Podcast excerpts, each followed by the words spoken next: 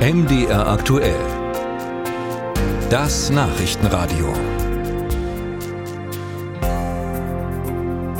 Vor drei, vier Jahren wäre folgender Satz kaum denkbar gewesen. Jetzt ist der Realität.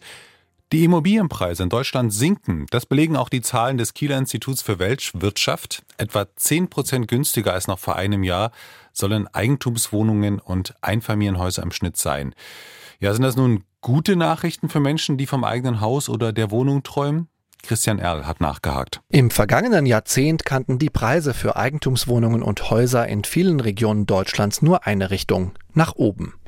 Doch selbst im stetig wachsenden Leipzig waren ältere Eigentumswohnungen 2023 durchschnittlich 5% günstiger als noch im Vorjahr. Einen Kaufrausch hat das bei Interessenten dennoch nicht ausgelöst, sagt Matthias Krett, Leiter des Städtischen Amts für Geoinformation und Bodenordnung.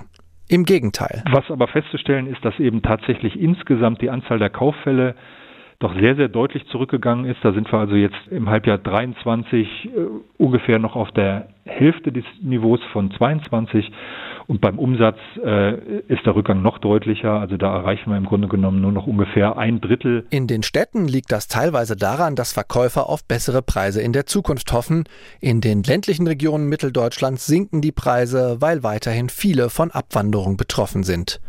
Den weitaus größeren Anteil an den sinkenden Preisen haben aber die gestiegenen Zinsen, sagt Rainer Braun, Wohnungsmarktexperte vom Forschungsinstitut Empirica. Immobilienpreise sinken, wenn der Zins steigt, einfach deswegen, weil weniger Menschen dann in der Lage sind, eine Immobilienfinanzierung zustande zu bringen. Vor allem junge Familien kauften Immobilien, um selbst darin zu wohnen, sagt Braun.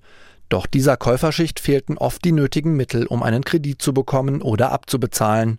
Und wer es sich doch leisten kann, komme dennoch nicht günstiger weg, konstatiert René Hobusch vom Sächsischen Landesverband Haus und Grund. Das zahlt man natürlich ähm, mit gestiegenen Zinsen dann an die Bank oder den Finanzierer ähm, und hat überhaupt gar keinen Vorteil aus ähm, dem gefallenen Kaufpreis. Denn der Kreditzins fresse die Ersparnis einfach auf.